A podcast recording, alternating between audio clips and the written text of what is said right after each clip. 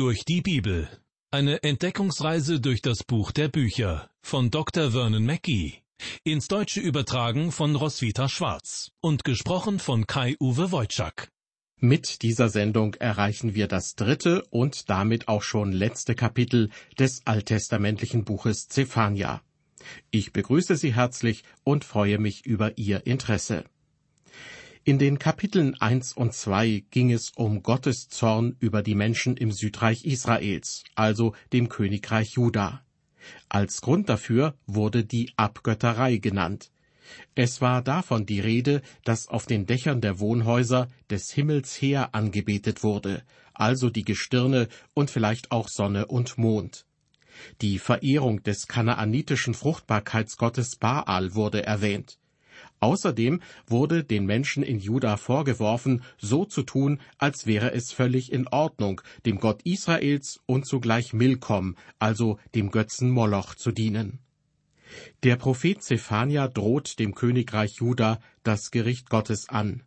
Doch eigentümlicherweise schießt er dabei, wenn ich es einmal so ausdrücken darf, mehrfach über das Ziel hinaus will sagen, was er über den kommenden Tag des Herrn und über das kommende Gericht Gottes sagt, betrifft nicht nur Juda, sondern alle Völker der Erde.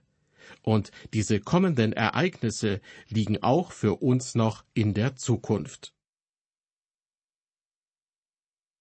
Vor uns liegt das dritte und zugleich letzte Kapitel des alttestamentlichen Buches Zephania. Zephania ist ein Prophet des Königreiches Juda. So wurde das Südreich Israels genannt. Die ersten acht Verse dieses Kapitels beenden den Textabschnitt, der sich mit dem Gericht über die Erde und über alle Nationen beschäftigt. Nun wendet er sich vor allem der Hauptstadt des Südreiches Juda zu, der Stadt Jerusalem. Vielleicht sind Sie es schon müde geworden, Zephania von dem harten, außergewöhnlichen Gericht Gottes sprechen zu hören, das er über sein Volk kommen lassen will. Doch wenn Sie das dritte Kapitel des Zephania-Buches und aus dem Matthäusevangelium das Kapitel 23 parallel lesen, werden Sie feststellen, Jesus, der Sohn Gottes, stellt Zephania sogar noch in den Schatten, was seine Wortwahl in Bezug auf das Gericht Gottes betrifft. Jesu Worte erschüttern den Leser bis ins Mark. In Kapitel 2 des Zephania-Buches haben wir gesehen, dass Gottes Gericht jedes Land auf unserer Erde, ja die ganze Welt einschließt. In den Versen 1 bis 5 des dritten Kapitels kehrt Gott wieder zu der Strafe zurück, die sein Volk treffen wird, und er beschreibt sie sehr genau. Er enthüllt, dass das Licht im Leben einer Person den Umfang seiner Strafe bestimmen wird.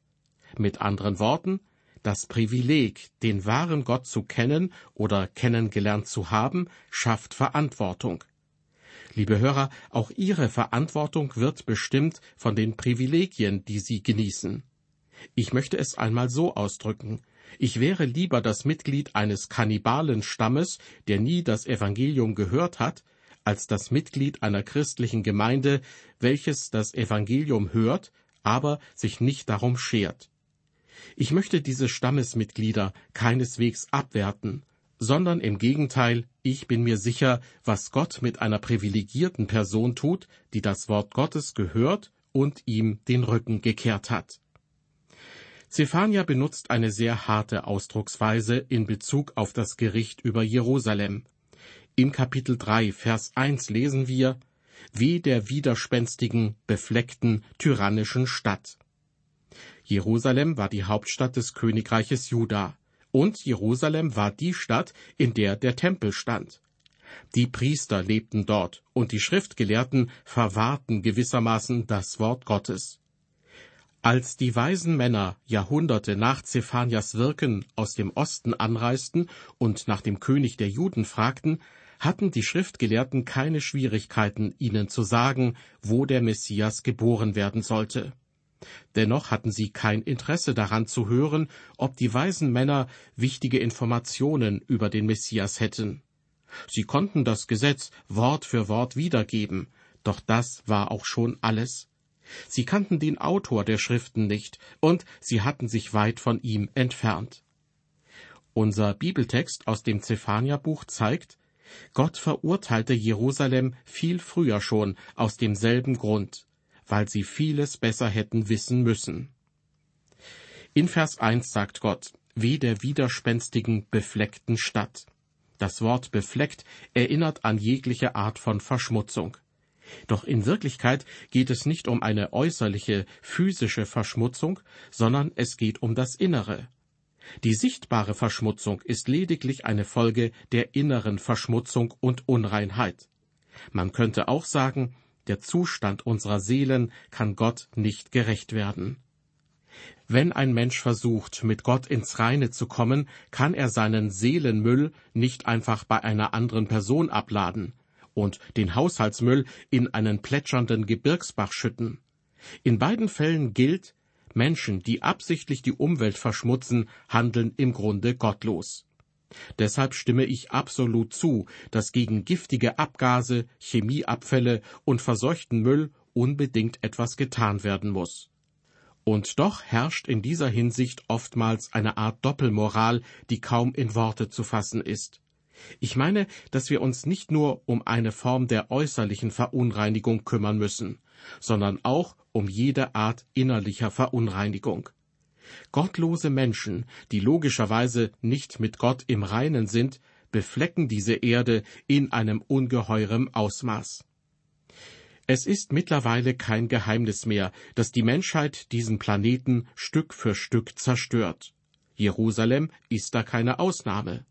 Obwohl dieser Stadt große Privilegien zuteil geworden waren und ihr alle Möglichkeiten offen standen, ist sie, laut unserem Bibeltext, zu einem Schandfleck geworden und deshalb von Gott verurteilt. Die Menschen dort verhalten sich wie an vielen anderen Orten auch. Hören Sie, was der Apostel Paulus ganz allgemein über die Menschen sagt.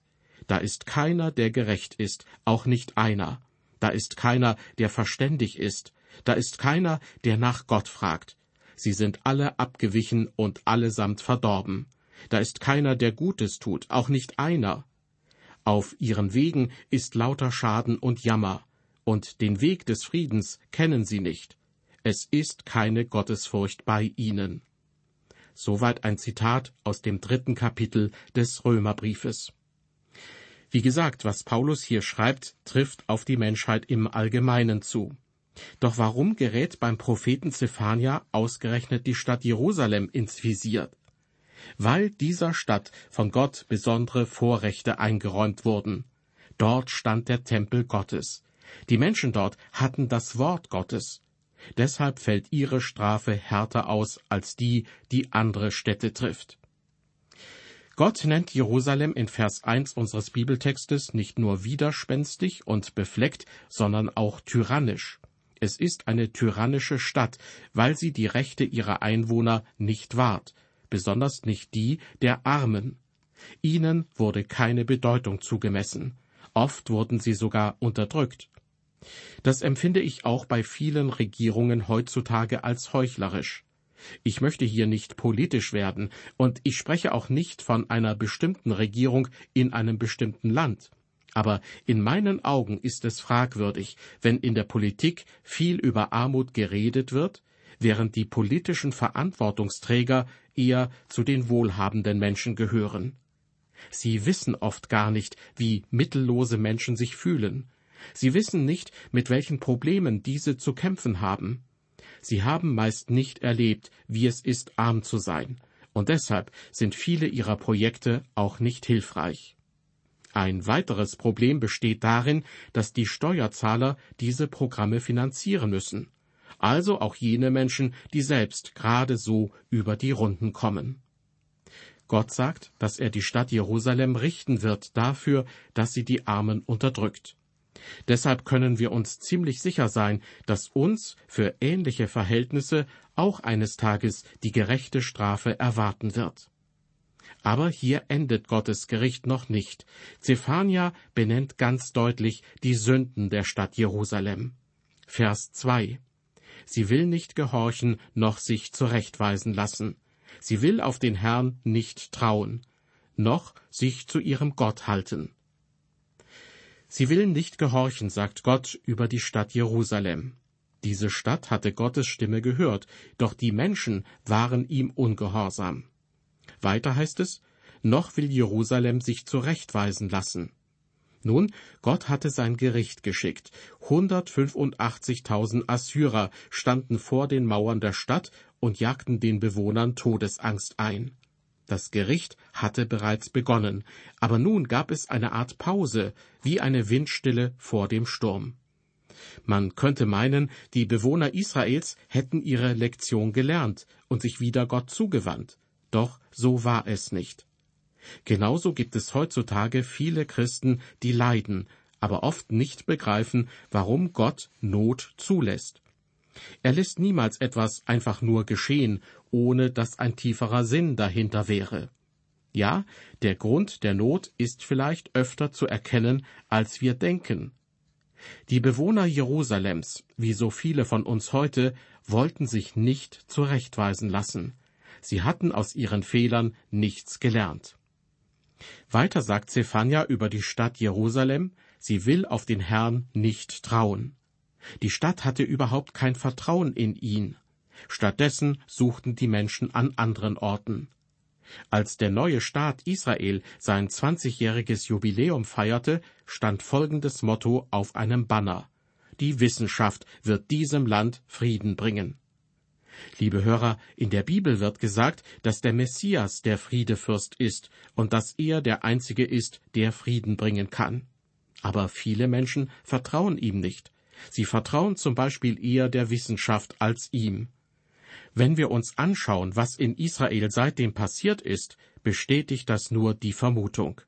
Die Wissenschaft hat dem Land keinen Frieden gebracht und auch nichts und niemand anderes. Und zuletzt lesen wir in Vers 2, noch will sich die Stadt Jerusalem zu ihrem Gott halten.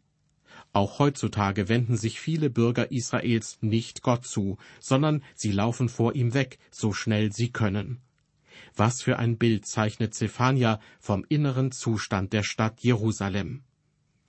Vers 3 Ihre Oberen sind brüllende Löwen und ihre Richter Wölfe am Abend, die nichts bis zum Morgen übrig lassen. Mit den Oberen meint Zephania die Regierung des Landes. Wenn es darum geht, dass eine Nation gerichtet wird, muss man auch immer in Betracht ziehen, was die politischen Anführer eines Landes tun. Politiker neigen beispielsweise während des Wahlkampfes dazu, zu erzählen, dass es ihnen um uns geht, um das Volk. Sie wollen uns helfen und sie werden etwas tun. Was aber später tatsächlich getan wird, ist leider oft weit davon entfernt. Und warum? In Bezug auf das Königreich Juda und die Stadt Jerusalem sagt Zephania, weil ihre Oberen brüllende Löwen sind. Weiter lesen wir, ihre Richter sind wie Wölfe am Abend. Damit könnte vielleicht auch gemeint sein, dass sie Tag und Nacht am Werk sind. Leider sind sie das, aber nicht nur für das Volk, sondern vor allem für sich selbst. Sie lassen nichts bis zum Morgen übrig, wie wir gelesen haben. Diese Menschen raffen zusammen, so viel sie kriegen können. Der amerikanische Bibelwissenschaftler Charles Feinberg schreibt dazu, die Richter waren erfüllt von einer unstillbaren Gier. Sie verschlangen alles in ihrem raubgierigen Hunger. Bis zum Morgen war nichts mehr übrig. Das ist es, was Gott bestraft. Zusammenfassend möchte ich aber auch sagen, Juda war ein Volk, wie es heute viele christliche Gemeinden gibt, denn die Menschen in Juda hatten das Wort Gottes. Was über Jerusalem gesagt wurde, trifft teilweise auch auf uns zu. Wenn Gott heute vom Himmel sprechen würde, er würde das Gleiche vermutlich zu uns Christen sagen.